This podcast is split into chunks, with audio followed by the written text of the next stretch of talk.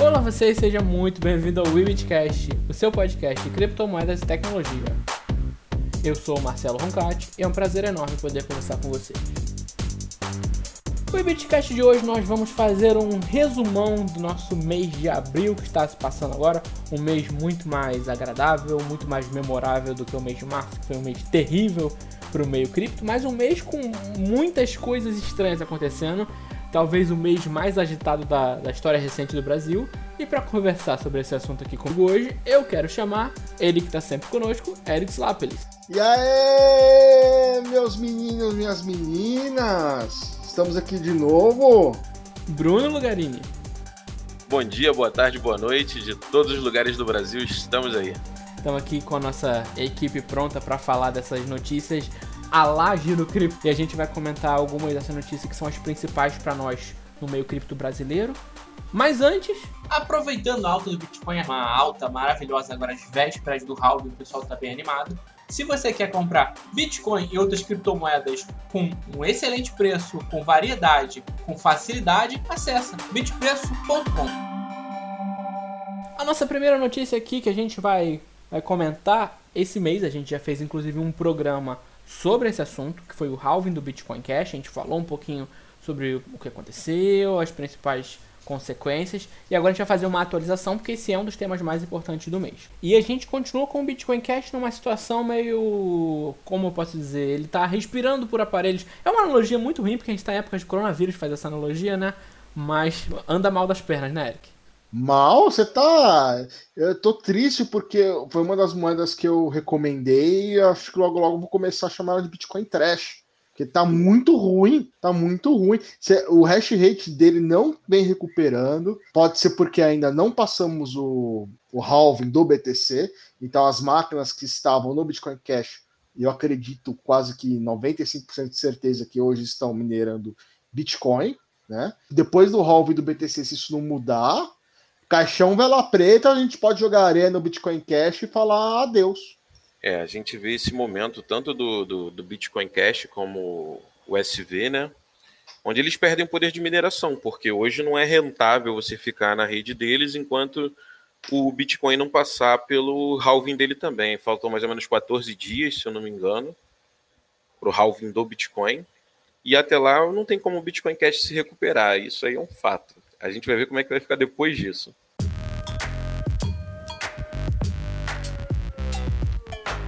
Vamos dar sequência aqui. A gente vai falar agora da Libra, que foi um outro tema importante pra caramba do mês de abril. A gente teve bastante coisa saindo de canais oficiais a respeito da Libra. E a gente vai ter basicamente uma Libra 2.0. A Libra vai ter que redesenhar a sua criptomoeda porque ela teve muitos problemas com reguladores Havia expectativa de que a Libra fosse lançada até o final de 2019, não aconteceu.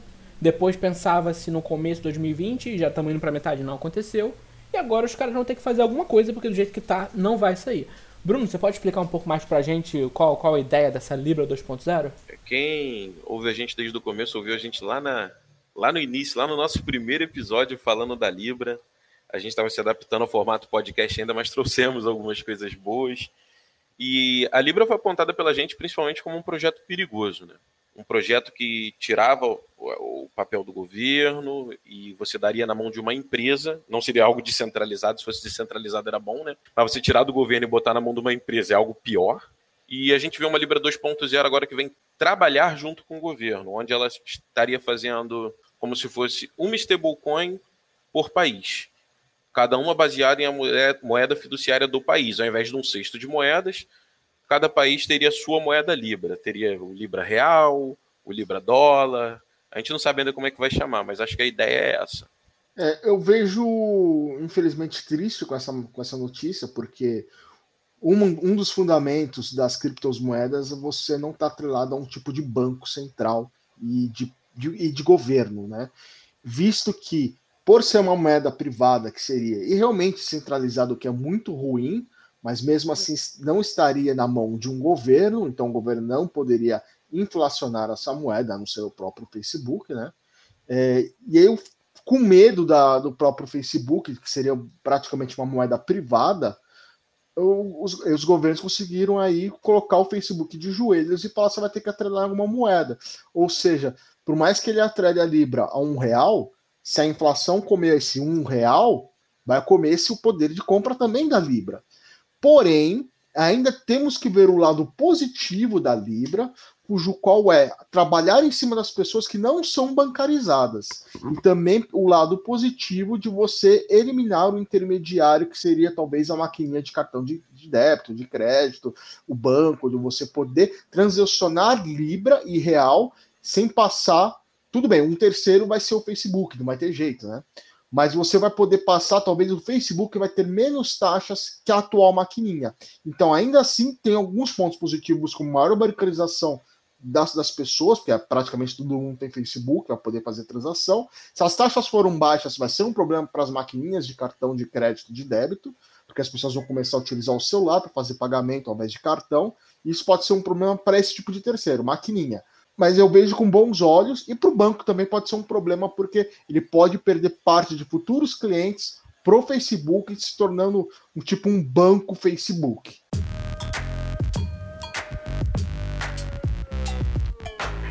Vamos falar de business agora? Vamos falar de gente que não para de crescer? Eu acho, Eric, que a Binance quer dominar o mundo. A gente conversou com a Maíra e ela não quis revelar pra gente o plano real do CZ, que é dominar o mundo. Gente, a Binance está numa expansão gigantesca. Esse mês eu fiz várias matérias a respeito de projetos da Binance que vão surgindo.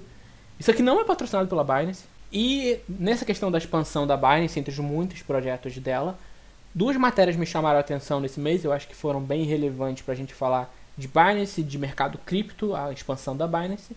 Uma foi que a Binance agora ela é líder de futuros em Bitcoin, ela ultrapassou a Huobi ultrapassou a BitMEX, que era quem liderava um tempo atrás. A BitMEX caiu bastante nos futuros de Bitcoin. E o segundo ponto é que a Binance agora também minera. Não basta a Binance ser a maior exchange do mundo hoje. E ela também minera Bitcoin. E o CZ fez até piada no Twitter, que o pessoal falou algumas coisas lá. E ele disse que o pessoal ficar tranquilo que eles estão só em 11 primeiro lugar, que não é pra ninguém se preocupar. Eu não confiaria nisso. Eu imagino a Binance escalando nessa lista Acho difícil brigar com as primeiras porque tem uma centralização boa ali de mineração.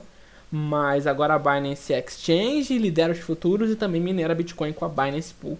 É, assim, a Binance, enquanto ela tiver respeito pela comunidade, tiver as pessoas olhar ela no mercado como uma empresa confiável, ela vai crescer de vento a pouco e vai conseguir cada vez mais lançar mais produtos e serviços e a comunidade vai aderir. Enquanto não der algum, algum uma coisa que justifique o pessoal largar a Binance, ela tem tudo para navegar nesse mar aí. E eu acredito que em curto prazo ela vai escalar isso muito rápido em termos de mineração. Então, em curto prazo. E se o José quiser, ele mesmo compra as máquinas e manda rodar lá e tome seu lugar. Ele mesmo, se ele quiser e falar, ah, eu quero ser primeiro mês que vem, não importa como, se, não, se ele não achar usuário para ajudar ele a ser, ele mesmo vai, vai comprar as máquinas para minerar. Banca ele tem, já falou que o Bitcoin, se depender é. dele, não cai para zero jamais, porque ele bota dinheiro dele lá. então, não. o que falar do CZ? O CZ, é, ele vem se tornando, na minha visão, algumas pessoas podem achar que não, mas ele vem se tornando um herói cripto. Um herói cripto? Olha. O quê? O cara é hackeado, mas ele tem um fundo safo que devolve os bitcoins à galera de quem foi roubado. E mesmo assim ele vai lá e tenta melhorar o sistema dele. Você não tem os mesmos problemas que você tem na BitMEX de servidor quando o negócio fica agitado, quando a volatilidade fica muito alta. Na BitMEX é, é normal cair o servidor. Na, na, na Binance, não.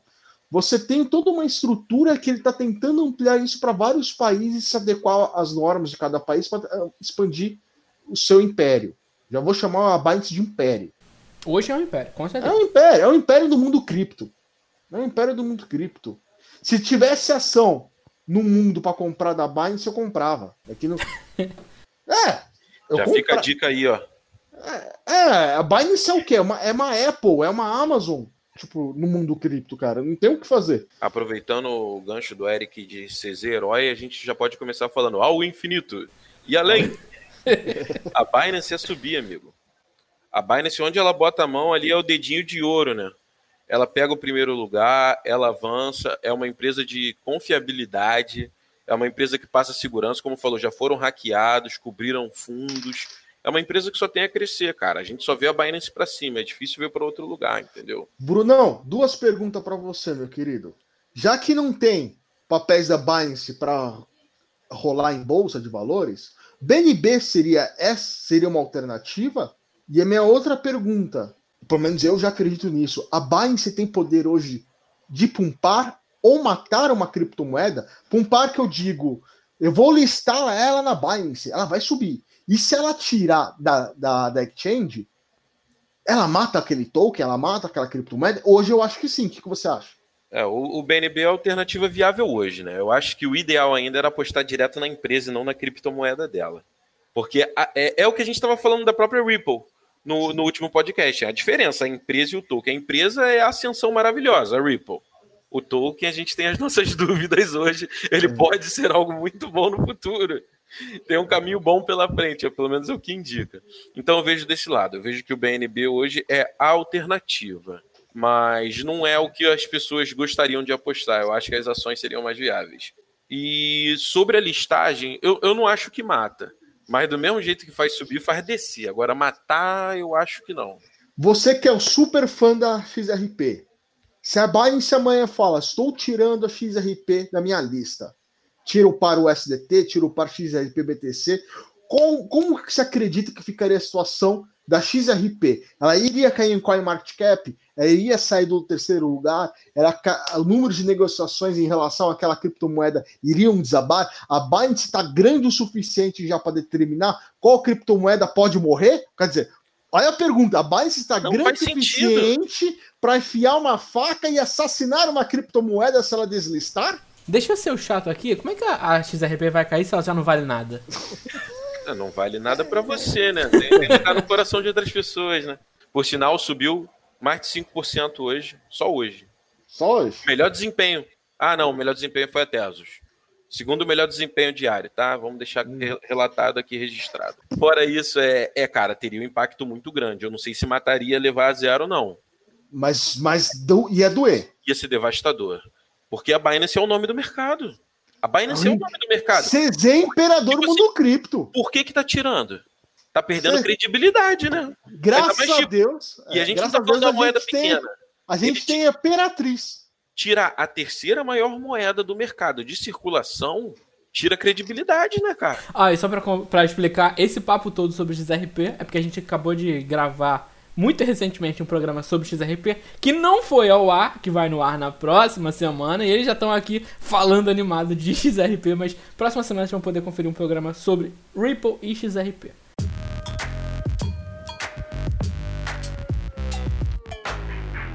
A notícia que vai ser a base porque a gente vai conversar é dólar a 5,70 com saída de Sérgio Moro.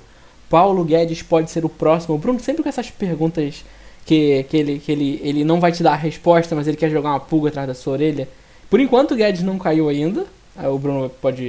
Quer dizer, não só o Bruno pode confirmar, qualquer um pode confirmar. Mas já tivemos o Mandetta fora do Ministério da, da Saúde. Agora o Moro, que foi uma bomba fora do Ministério da Justiça. E o número de superministros vai diminuindo aos poucos. É, a gente pode começar por algo prático. Né? Como a matéria diz, o, o mercado está reagindo ao que está acontecendo no Brasil. Não é a forma que o presidente esperava. Isso mexe com a cabeça dele, né? é problemático porque a base do governo dele sempre foi a economia. E o Paulo Guedes está no momento que ele está sem voz no governo. O plano Pro Brasil, que é chamado pelos liberais de PAC 3, para quem não sabe, o PAC 1 e 2 era do governo do, era, era um dos governos do PT, que é o plano de desenvolvimento, né? É um plano desenvolvimentista. E claramente o, o esse plano pró-Brasil, que é um planejamento feito pelo Braga Neto. O Braga Neto ele não poderia, como ministro da Casa Civil, ser o nosso homem forte na economia hoje. Mas o nome forte que tem aparecido como projeto não é o Paulo Guedes. O Paulo Guedes não trouxe uma solução para a crise vivida nesse momento. Quem está trazendo a solução é o Braga Neto, general Braga Neto, ministro da Casa Civil. E Paulo Guedes não participou do anúncio. Essa pergunta, se o Paulo Guedes continua, não é à toa. Estamos no meio de uma crise sanitária, econômica, onde você tem a saída do ministro da Saúde e do maior ministro do governo de nome. Que era é uma estrela, é um popstar praticamente. Era, era o popstar do governo, sim.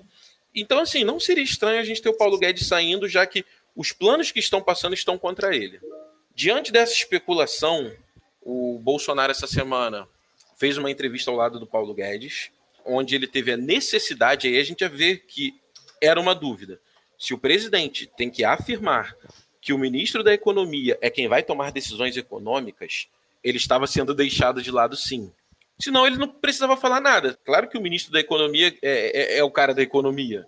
Se o presidente está tendo que vir à imprensa afirmar que Paulo Guedes é o nome forte da economia do governo dele, é porque ele estava sendo deixado de lado sim. Esse programa de infraestrutura não faz parte do governo liberal do Paulo Guedes. Paulo Guedes acredita na economia livre, livre, vindo do mercado. Não numa economia keynesiana. Exatamente. Nós temos agora o quê?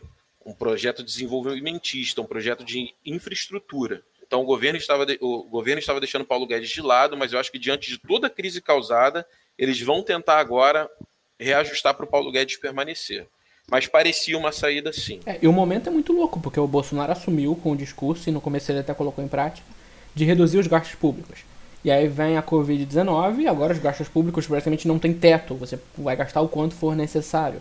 Eu li também recentemente, agora que o Bolsonaro vai colocar em prática o programa Casa Verde Amarela, que é um Minha Casa Minha Vida versão Bolsonaro. Então, Meu Deus, assim. Essa eu não sabia, não. É, é, tá vindo isso pela frente também. Então tá ficando tudo. Tá tudo fugindo de controle do que a gente espera. É, eu vejo com assim, pra gente que tá em cripto, que o dólar vai para 10 reais, vai para 20, vai para 30, entendeu? Porque. Vai virar Argentina isso aqui? Não, não é, é que vai virar uma, uma Argentina. Veja bem, a gente está em BTC, né? A gente está em Bitcoin. Nós já estamos atrelados ao dólar de uma certa forma. Porque o Bitcoin ele é, é, é o preço dele é em dólar, né? Então, por mais que o, que o real vem se desvalorizando, nós estamos ganhando dinheiro em relação a isso, né? Estamos ganhando dinheiro em relação à desgraça do, da, da sociedade. É uma verdade.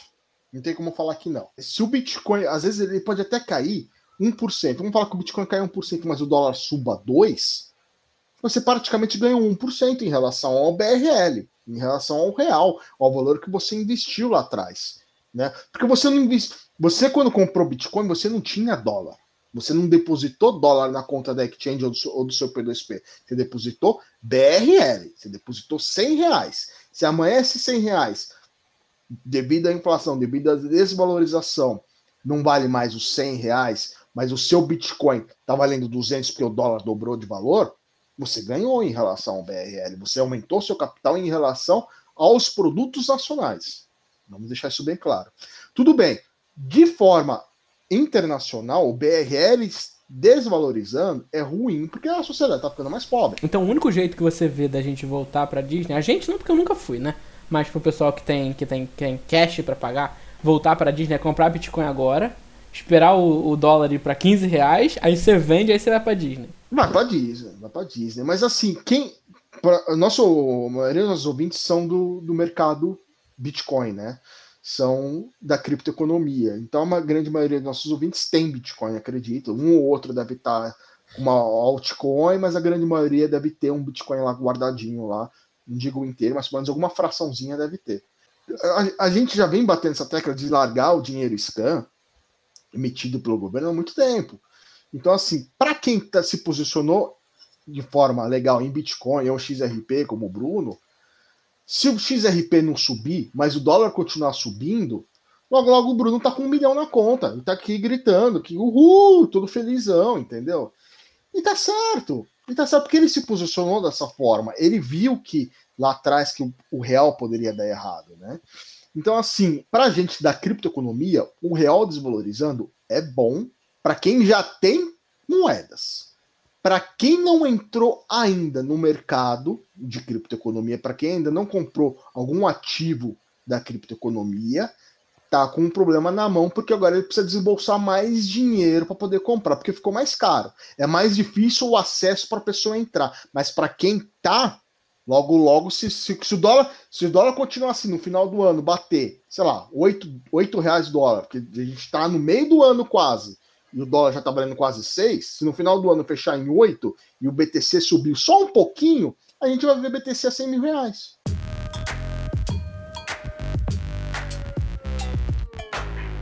se você está ouvindo esse programa, porque você tem interesse em Bitcoin. Então, se você quer comprar a nossa criptomoeda dourada em uma plataforma 100% segura, auditada pela Kaspersky, com suporte 24 horas por dia, 7 dias por semana, acessa 488x.com.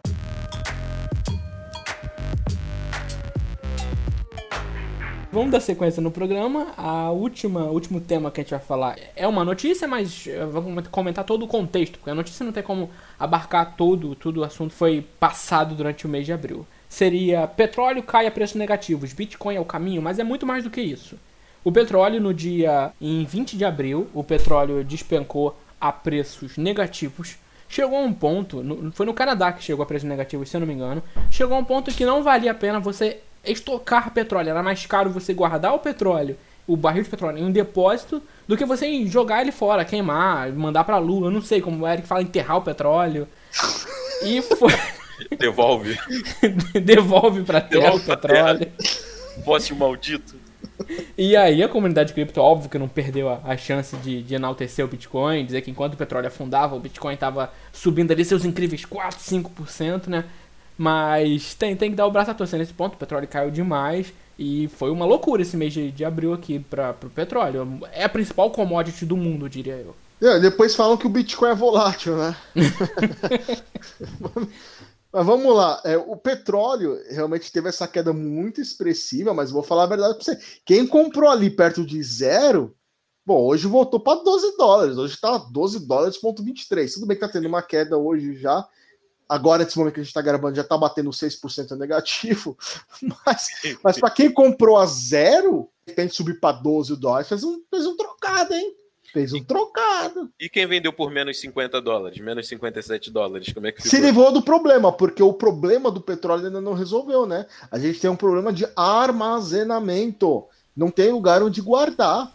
Os Estados Unidos está com a reserva cheia, a Rússia, é. se eu não me engano, está com as reservas cheias. Então não tem quem compre petróleo. Mas, gente, menos 57 dólares é triste, né? Você Mas pegou menos 57? Isso. Eu acho que sim. Até, tinha lugar, Dakota da Norte chegou a entregar petróleo por menos 40 dólares. Você paga pra.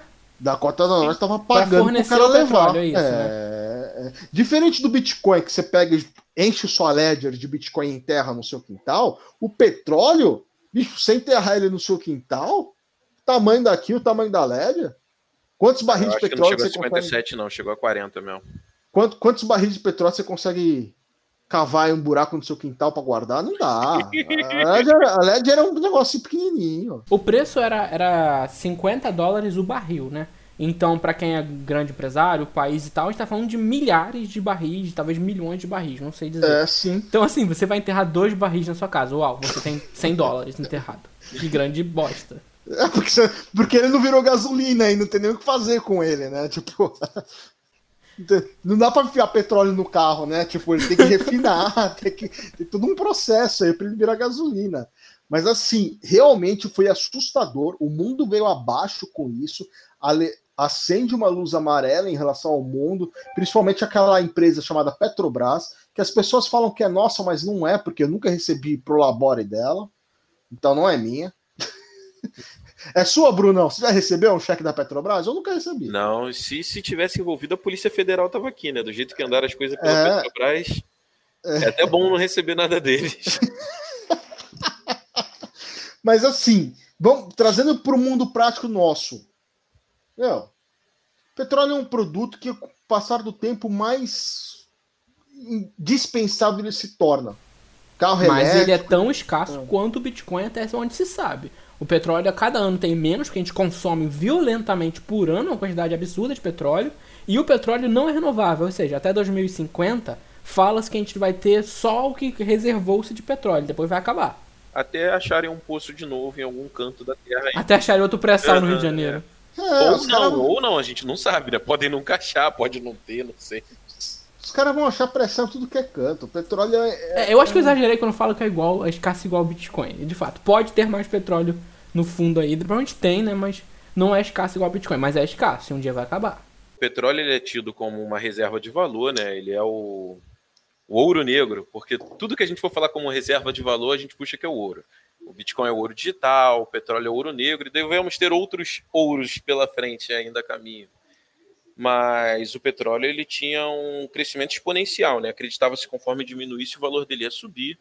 Ele chegou a valer 100 dólares, acreditavam que ele valeria mais de 500 conforme a escassez aumentasse, mas o, o, o mundo, a terra plana dá voltas. Terra E a, gente...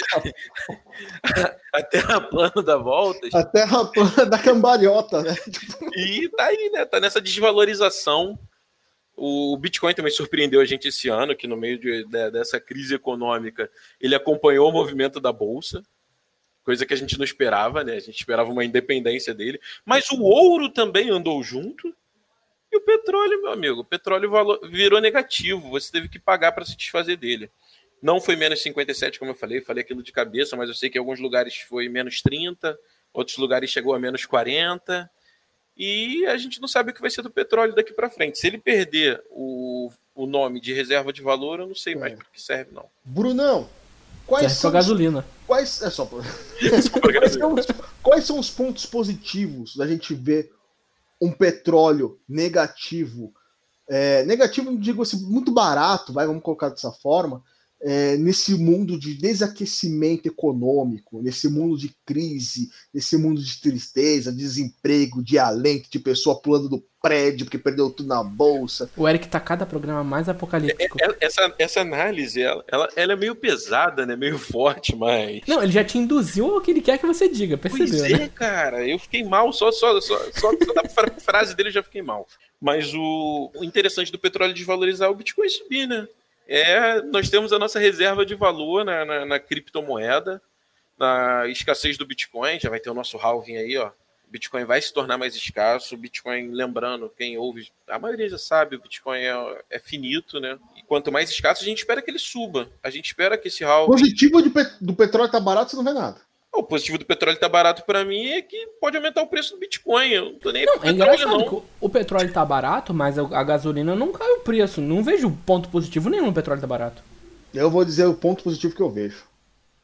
É, aquele silêncio. Cara, cara querido um ouvinte, positivo. nesse, nesse momento, Brunão e o Marcelo param e ficam olhando pra minha cara, tipo, esperando o que eu vou falar. O que, que esse louco vai falar aqui sobre o que tem de positivo nisso. Eu vou falar pra você, meu caro ouvinte. Eu vou falar pra... E nesse momento eles param e fazem a mesma cara novamente. Eu vou falar, energia é mais barata. Petróleo é uma fonte de energia, como o Marcelo já bem colocou, não renovável, mas ainda é uma fonte de energia.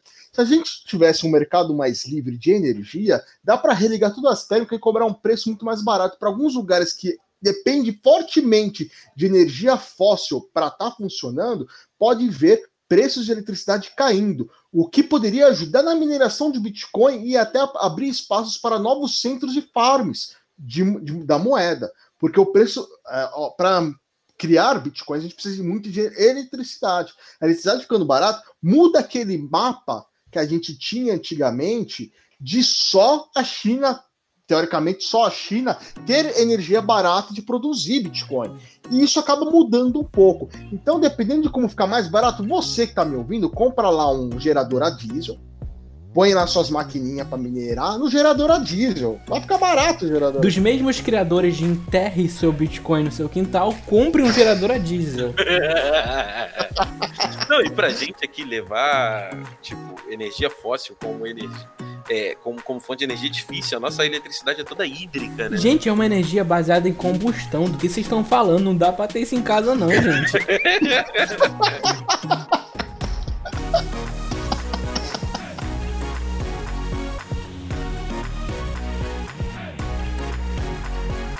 Muito bem, pessoal, estamos aqui finalizando o nosso Webcast de hoje, nosso resumão com as notícias principais de abril. A gente discutiu um pouquinho de cada categoria.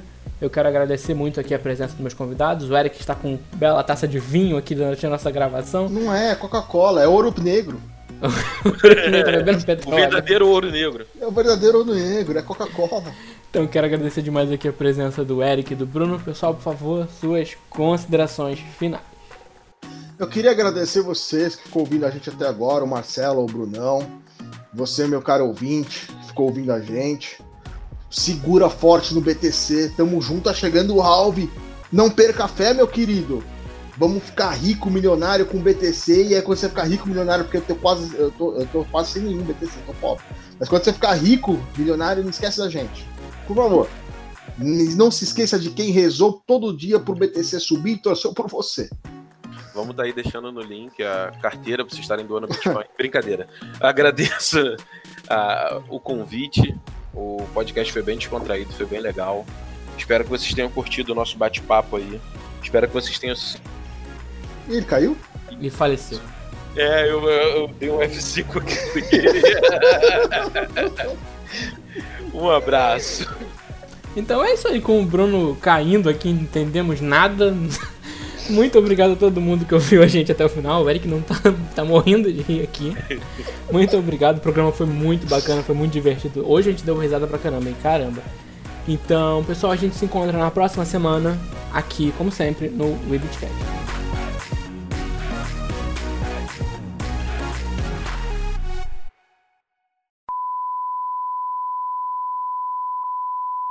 E faleceu. É, eu, eu dei um F5 aqui. Faz de novo. Foi só o vídeo, o áudio tá normal. Um abraço. É assim que terminou? Foi tipo um abraço, é isso? Essa é a sua despedida? É, ele Mas caiu. eu, eu falei algumas coisas, né? Marcelo, fala assim: nosso Bruno caiu, do nada caiu ali da, da cadeira, de repente a gente ficou sem ver ele. Então tá bom. Eu fui muito burro, que eu apertei F5, a minha imagem sumiu, eu esqueci que o áudio tá gravando, era só continuar falando normal.